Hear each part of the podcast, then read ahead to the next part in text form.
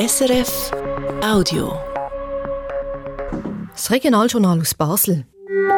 Die Margrethebrücke geht gleich wieder auf. Für die Lastwagen bleibt sie aber auf unbestimmte Zeit zu. Es ist natürlich eine zwiespältige Nachricht. Wir sind sehr froh, als Tram wieder fahren. Es ist eine wichtige Achse. Auf der anderen Seite, die Gewichtsbeschränkung tut uns weh, klar. Die Fasnacht steht vor der Tür und beendet damit die heiße Phase im Wahlkampf. Zeit zum Bilanz ziehen im Regionaljournal. Und im letzten Teil von unserer Serie über die Wahlen in den Baselbieter Gemeinden reden wir heute mit dem Gemeindepräsident Melchior Bux aus Rheinach und der Gemeindepräsidentin Nadine Jermann aus Bus über die Herausforderungen in den Gemeinden. Zum Beispiel das Thema Bildung.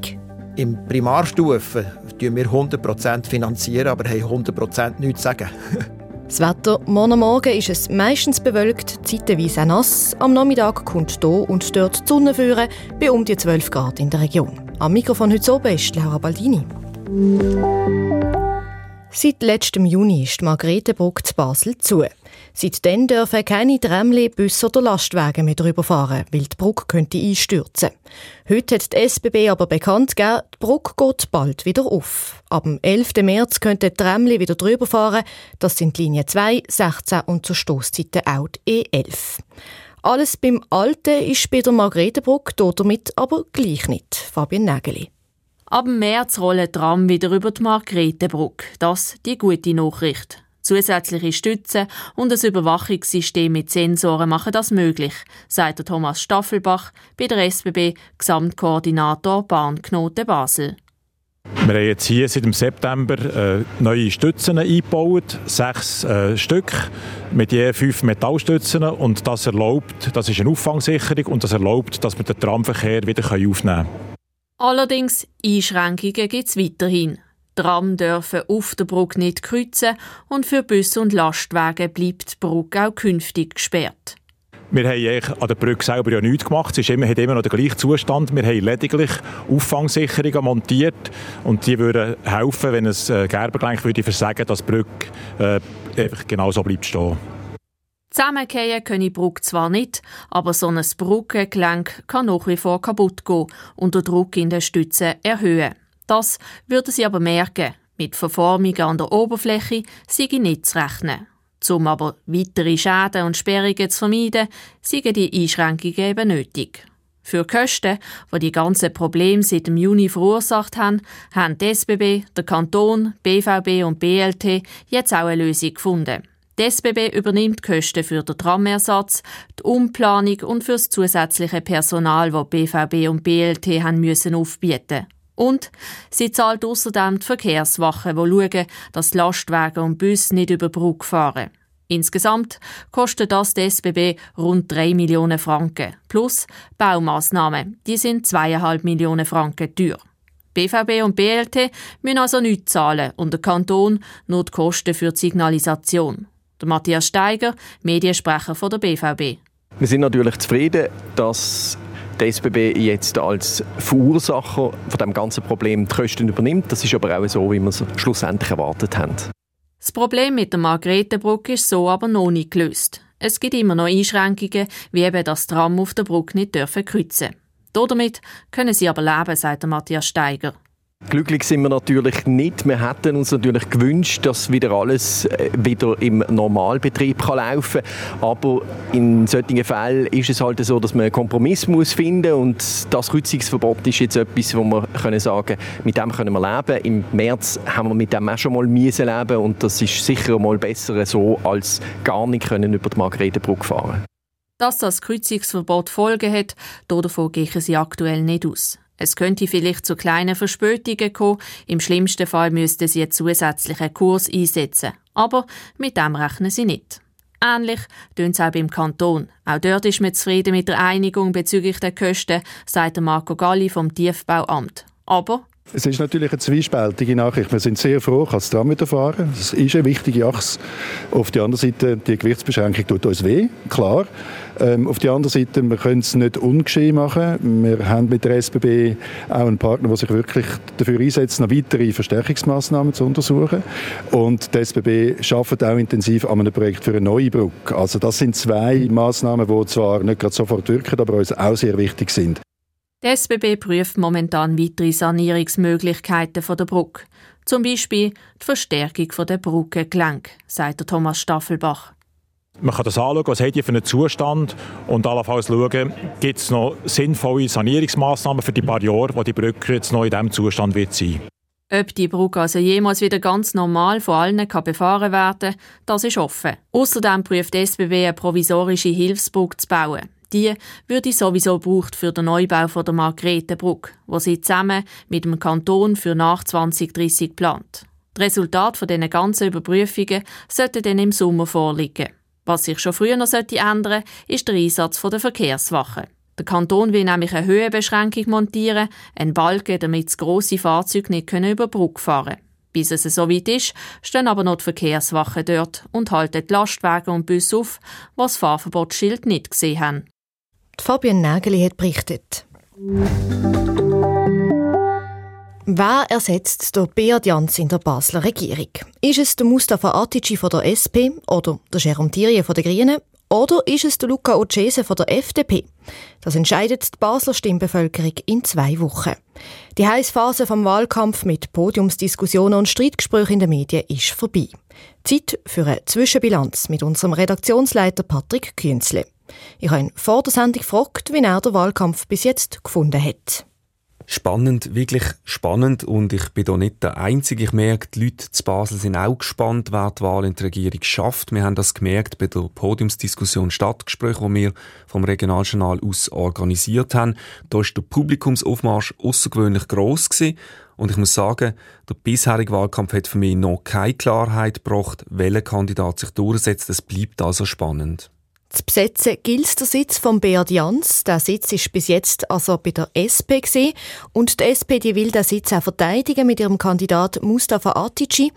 In den letzten 20 Jahren haben sich die Kandidatinnen und Kandidaten von der SP immer recht problemlos durchgesetzt. Nach dieser Logik müsste doch jetzt auch der Mustafa Atici der Top-Favorit sein für den Freisitz in der Regierung.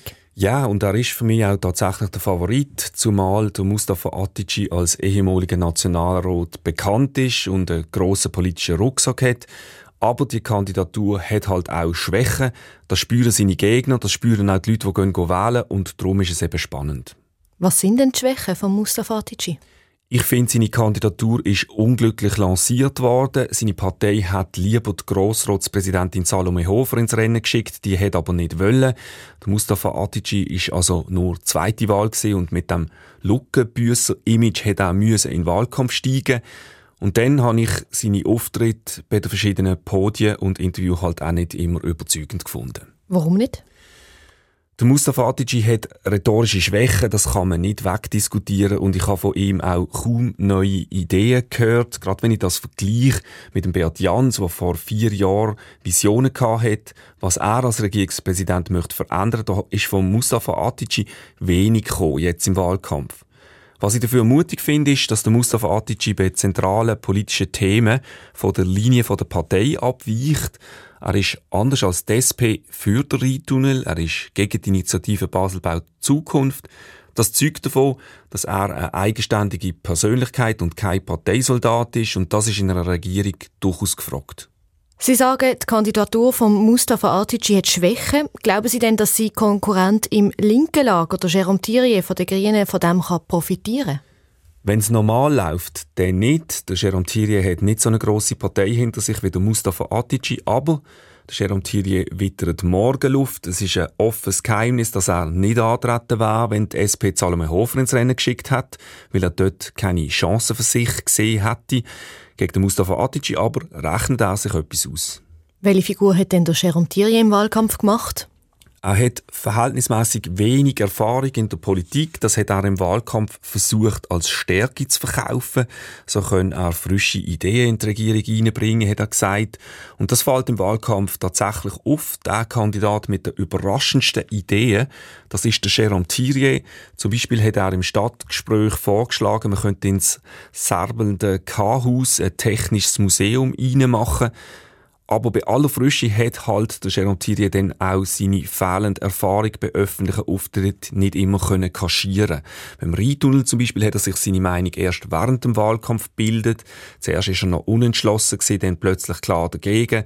Und ich erwarte von einem Kandidat bei so zentralen Themen eigentlich eine klare Linie. Bleibt noch der dritte Kandidat, der Luca Orgese, der für die bürgerliche Mehrheit in der Regierung will holen. Was für einen Eindruck hat er gemacht? Rhetorisch ist er der stärkste Kandidat von denen, die neu in die Regierung wollen. Und bei den zentralen politischen Themen ist er sattelfest. Man merkt, dass er schon seit Jahren in der kantonalen Politik ist. Ein Vorteil, den Luca Cese im Vergleich zu seinen linken Konkurrenten hat, ist, dass er im Wahlkampf im Duo auftreten kann, zusammen mit dem bisherigen Regierungsrat Konradin Kramer, der will Regierungspräsident werden. Das bürgerliche Duo hat ein gemeinsames politisches Programm und wirkt harmonisch, gerade auch im Vergleich zu den beiden Einzelkämpfern im linken Lager. Welche Schwächen haben Sie denn mit Luca Cese festgestellt im Wahlkampf? Die Schwäche von seiner Kandidatur ist nicht beim Rhetorischen und nicht bei der Dossierkenntnis, sondern noch immer ganz anders. Wenn er gewählt würde, dann hätten die Bürgerlichen eine Mehrheit in der Regierung. Sie hätten doppelt so viele Regierungsrätinnen und Regierungsräte wie die linken Parteien, obwohl die linken Parteien mehr Wähleranteil haben. Die politischen Mehrheiten im Kanton wären in der Regierung also nicht mehr abgebildet. Luca Orcese sagt zudem, politische Mehrheiten seien nicht entscheidend, Regierungsratswahlen seien Persönlichkeitswahlen, aber das stimmt so nicht.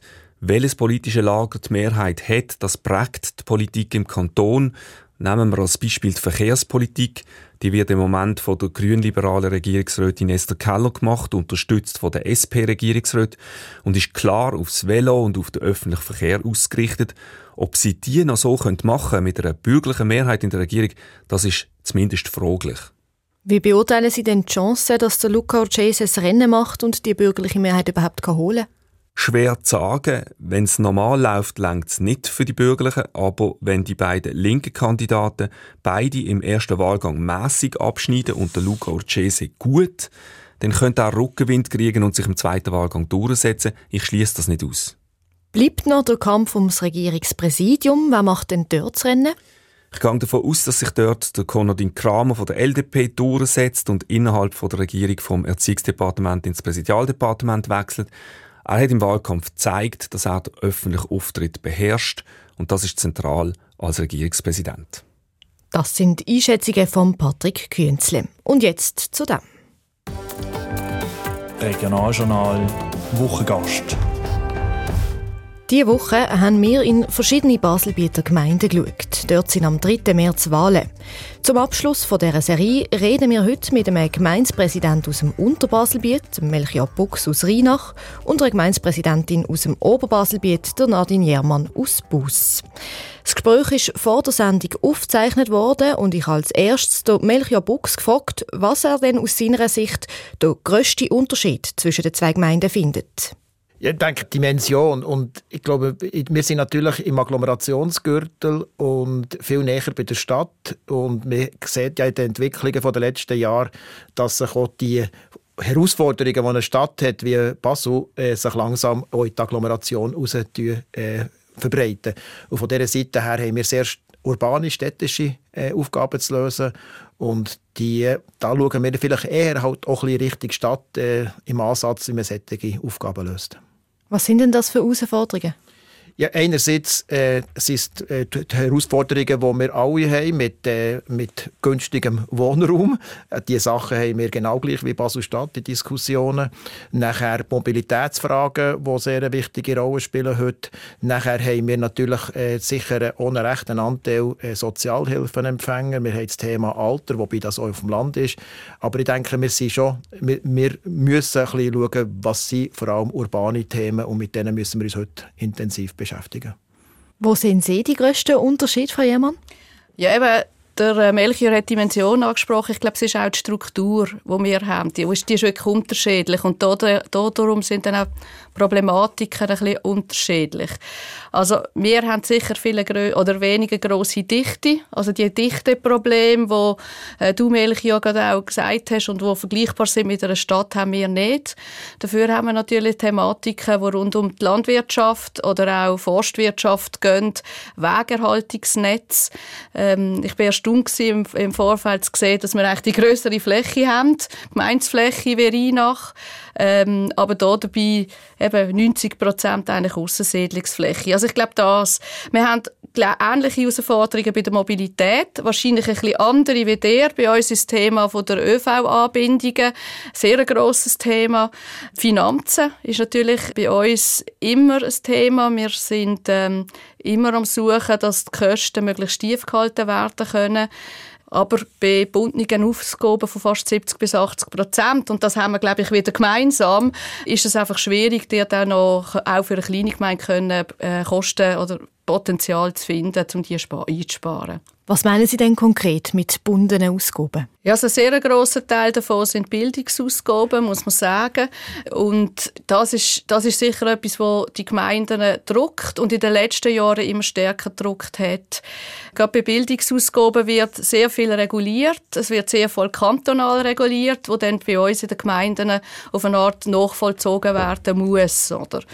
Und da, da ist es schon so, da ist Bewegung da, gerade auch im oberen Baselbiet, dass man zumindest Kreisschulen zusammenschließen, dass da größere Konstrukte kommen, so können Effizienzen gewonnen werden, Kosten gespart werden. Und gerade wir zum Beispiel haben das jetzt auch vor fünf Jahren gemacht und das hat sehr viel bewirkt bei uns. Jetzt hört man eben immer wieder von der Baselbieter Gemeinde, dass sie eben Schwierigkeiten haben mit den Finanzen. Müsste man dann Steuern erhöhen oder über das mindestens nachdenken? Wir haben ja das auch müssen machen in den letzten vier Jahren. Äh, klar haben wir es auch ein bisschen im Hinblick gemacht darauf, dass wir ein neues Schulhaus haben sie am Bauen und das wird jetzt gerade fertiggestellt in diesem Jahr. Aber das ist für, auch für eine Gemeinde von der Größe, von gut 20'000 Einwohnern, wie wir jetzt haben, ist äh, eine Investition von 50 Millionen ein rechter Brocken.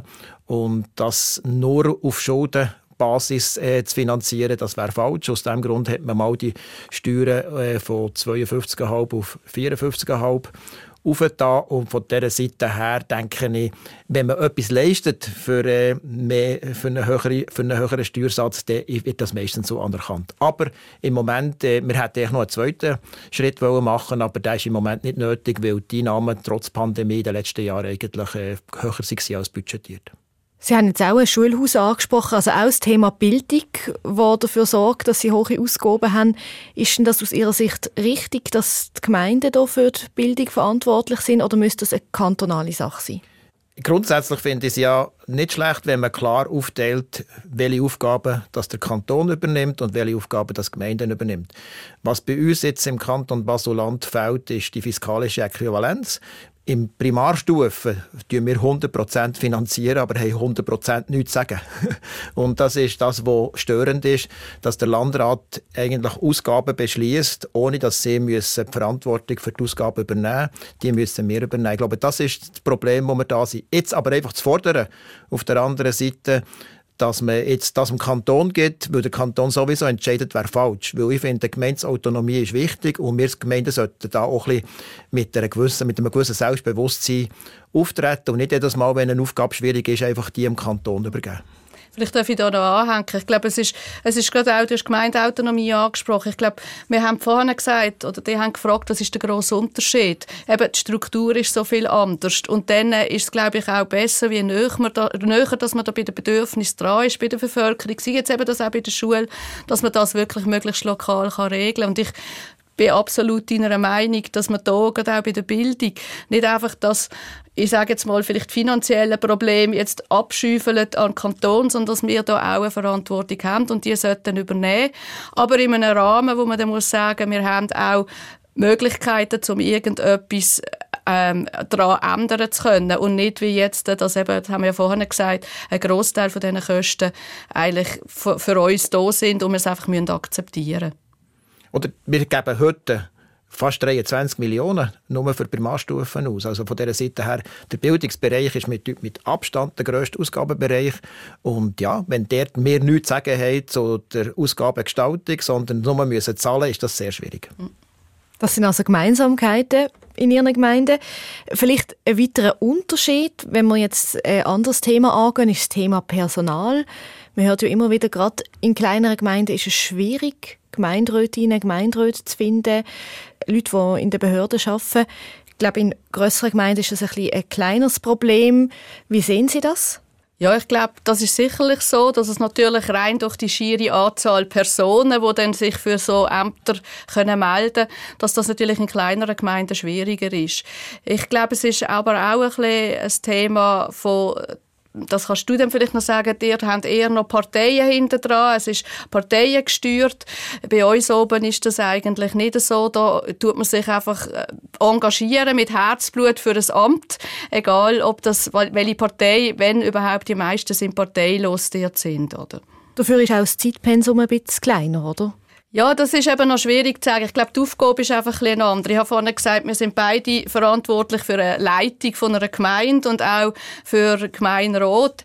Ich, ich, äh, wenn ich anschaue, was ein Gemeinderat jetzt im oberen Baselbiet oder in einer kleineren Gemeinde, sage ich, sollte leisten, dann ist es natürlich so, dass mehr da oben sicher in der operativeren Details drin sind, wie jetzt in einer grossen Gemeinde, weil jetzt einfach die Verwaltung an und für sich, also jetzt eine Gemeinde wie wir, 1200 Einwohner, wir verwalten noch eine zweite Gemeinde, Hemmiken, mit nochmal etwa 200, aber man kann sagen, mit 1500 Einwohnern haben wir 320 Stellenprozent in der Verwaltung. Das ist natürlich, wenn man das anschaut, ein recht kleiner Posten und da ist es so, dass die Gemeinderäte operativ mit tätig sind.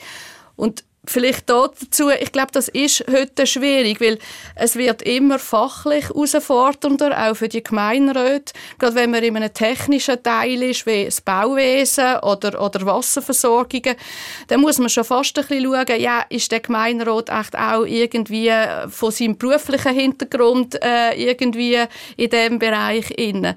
Und dann schränkt sich das noch, noch mehr ein. Also, ich glaube, das sind die Herausforderungen. Ich muss zwar sagen, wir haben im Bus jetzt immer Glück gehabt. Wir haben ähm, auch jetzt äh, haben wir Schulbehörden zu besetzen und äh, wir werden sogar eine Kampfwahl haben. Also ich glaube, es kommt ein bisschen darauf an, wie es aufgestellt ist, aber es ist so, ähm, weniger Personen heißt auch, dass man ja, weniger Auswahl hat an Leuten, die sich engagieren wollen.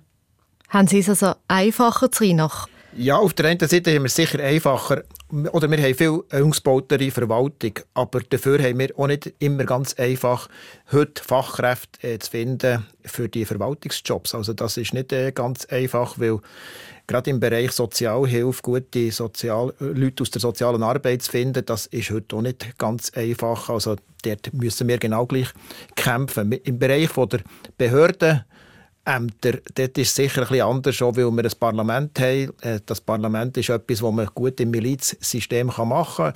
Da habe ich auch immer das Gefühl, dass es immer noch genügend Leute hat, die das auch als eine interessante Aufgabe anschauen, so in einem Parlament können mitschaffen Im Gemeinderat, in der Exekutive, ist das so, ist noch gar nicht so einfach, weil wir sind so halb Miliz, halb nicht Miliz. Oder wir haben ja keine Vollämter. Oder oder das Gemeindepräsidium ist ein 50% Amt. Und so Halbämter oder Ämter 20, 30, 40 Prozent äh, etwas zu finden, ist heute auch nicht einfach. Das sind eher Leute, die schon ein bisschen älter sind. Weil das, am Schluss von einer beruflichen Karriere kann man sich das leisten, noch so etwas zu machen. Aber Leute, die sehr im aktiven Alter sind, zwischen 30 und 50, die legen mehr auf die berufliche Karriere Wert legen und werden solche Ämter nicht annehmen. Gerade wenn es um so Personalmangel geht, müsste man da nicht mehr über Gemeinsfusionen nachdenken? Ja, also eben, ich glaube, das ist das, was wir angedeutet haben. Natürlich, je mehr Auswahl das man hat, desto grösser ist es einfacher. Ich glaube einfach, das ist der falsche Ansatzpunkt, um dort zu starten, der Personalmangel. Und für mich ist es wirklich im Moment, wenn es um Finanzen geht, ist für mich der Großteil, was man sollte machen, ist interkommunale Zusammenarbeit, was man wirklich auch sehr viel machen, Zweckverbund. Dann tut man schon ein bisschen zusammen wachsen und dann ist das, dann kommt eigentlich vielleicht die Fusion ein bisschen von unten auf, weil man macht schon sehr, sehr viele Sachen miteinander. Man kennt sich in den Gremien und allenfalls ist dann das der letzte Schritt. Wie ist der Unterbaselbieter Blick auf die Gemeinsfusionen? Ja, grundsätzlich muss man sich überlegen, welche Fusionen machen Sinn und welche nicht. Oder ich denke, dort, wo heute äh, Problem da sind, Behördenämter zu besetzen, kann es durchaus Sinn machen, dass sich Gemeinden zusammentun. Ob finanziell das sehr viel ausbringt, wenn kleinere Gemeinden sich zusammentun, das habe ich auch das Gefühl, das kann man über interkommunale Zusammenarbeit wahrscheinlich relativ gut auch äh, kostengünstig lösen. Äh, dort habe ich nicht das Gefühl, dass der Ansatz im finanziellen Bereich wichtig ist bei den Fusionen eigentlich, wenn man ganz ehrlich wäre, rein ökonomisch gesehen, betriebswirtschaftlich, müssten die ganz grossen Gemeinden miteinander fusionieren. Aber das ist äh, rein emotional auch heute äh, gar kein Thema. Aber äh, rein betriebswirtschaftlich gesehen würde so etwas Sinn machen. Ich glaube, es ist ein bisschen Diskussion auch, was ist eine optimale Gemeinsgröße. es ist vielleicht auch zu gross, ist eben dann auch wieder eine Thematik, die dann schwierig wird, das verliert sich, aber zu klein eben auch nicht. Und ich glaube, da muss man sich wahrscheinlich noch ein bisschen Gedanken darüber machen. Das sagen Nadine Jermann, Gemeindepräsidentin von Bus, und der Melchior Buchs, Gemeindepräsident von Rheinach. Der Melchior Buchs tritt dann übrigens bei den Wahlen im März nicht mehr. Nach sieben Jahren im Gemeinderat geht er sein Amt ab. Und wenn Sie mehr hören zu den Wahlen im Baselbiet, dann können Sie das. Unsere Beiträge von dieser Woche finden Sie alle online oder auf Spotify zum Nachhören. Und wie es Wetter wird am Wochenende, das weiss du Gaudenz Fluri von SRF Meteor. Heute Abend und in der Nacht bleibt es meistens bewölkt und stellenweise kann es auch kurz nass werden. Die Tiefstwerte liegen morgen Morgen in der Stadt Basel bei außerordentlich milden 9 Grad. Morgen Vormittag geht es bewölkt weiter, zum Teil ist es nass. Am Nachmittag bleibt es dann den meisten Orten trocken, aber die Bewölkung bleibt dicht. Vereinzelt kann es aber eine Aufhellung geben. Und es bleibt mild mit Höchstwert von 12 Grad. Am Sonntag da starten mit einer Art einem Hochnebel, der sich aber recht gut auflockert, dann vorübergehend mal kurz den Sonnenplatz macht, bevor dann vom Westen her wieder dichte Wolken aufziehen, die die Sonne dann schon wieder verdecken. Temperaturen liegen auch am Sonntagnachmittag bei Höchstwert von etwa 12 Grad. Und das ist es vom Regionaljournal für heute. Verantwortlich für die Sendung ist der Patrick Künzle. Mein Name Laura Baldini. Als nächstes hören Sie bei uns auf dem Sender das Echo der Zeit. Aber zuerst haben wir noch einen Hörtipp für Sie. Im Magazin von Regional Diagonal gehen wir auf eine spezielle Baustelle im Kanton Schaffhausen. Dann müssen wir die Diagonale ausmessen, ob sie in der Winkelkeit ist und nachher müssen wir die Spickschnur anfangen Auf dieser Baustelle haben Lehrlingssäge. Sie planen und realisieren alles von A bis Z. Ich finde es mega cool, dass ich das machen darf. Selbstständig arbeiten, dass man es einfach mal ein bisschen selber studieren kann, die eigene Baustelle sozusagen. Das Projekt angerissen hat ein Bauunternehmer. Er will nicht nur über den Nachwuchsmangel jammern, sondern etwas dagegen tun. Und dann geht es auch noch um die Liebe, genauer um einen alten Brauchtszug. Verschiedene Chöre laufen einmal im Jahr durch die Stadt und geben vor den Häusern von Verliebten ein Ständchen. Ein hübscher Schatz, ein hübscher Schatz, hast du da, hast du da. Das Regional-Diagonal-Magazin morgen nach der 12 hier auf SRF 1. Das war ein Podcast von SRF.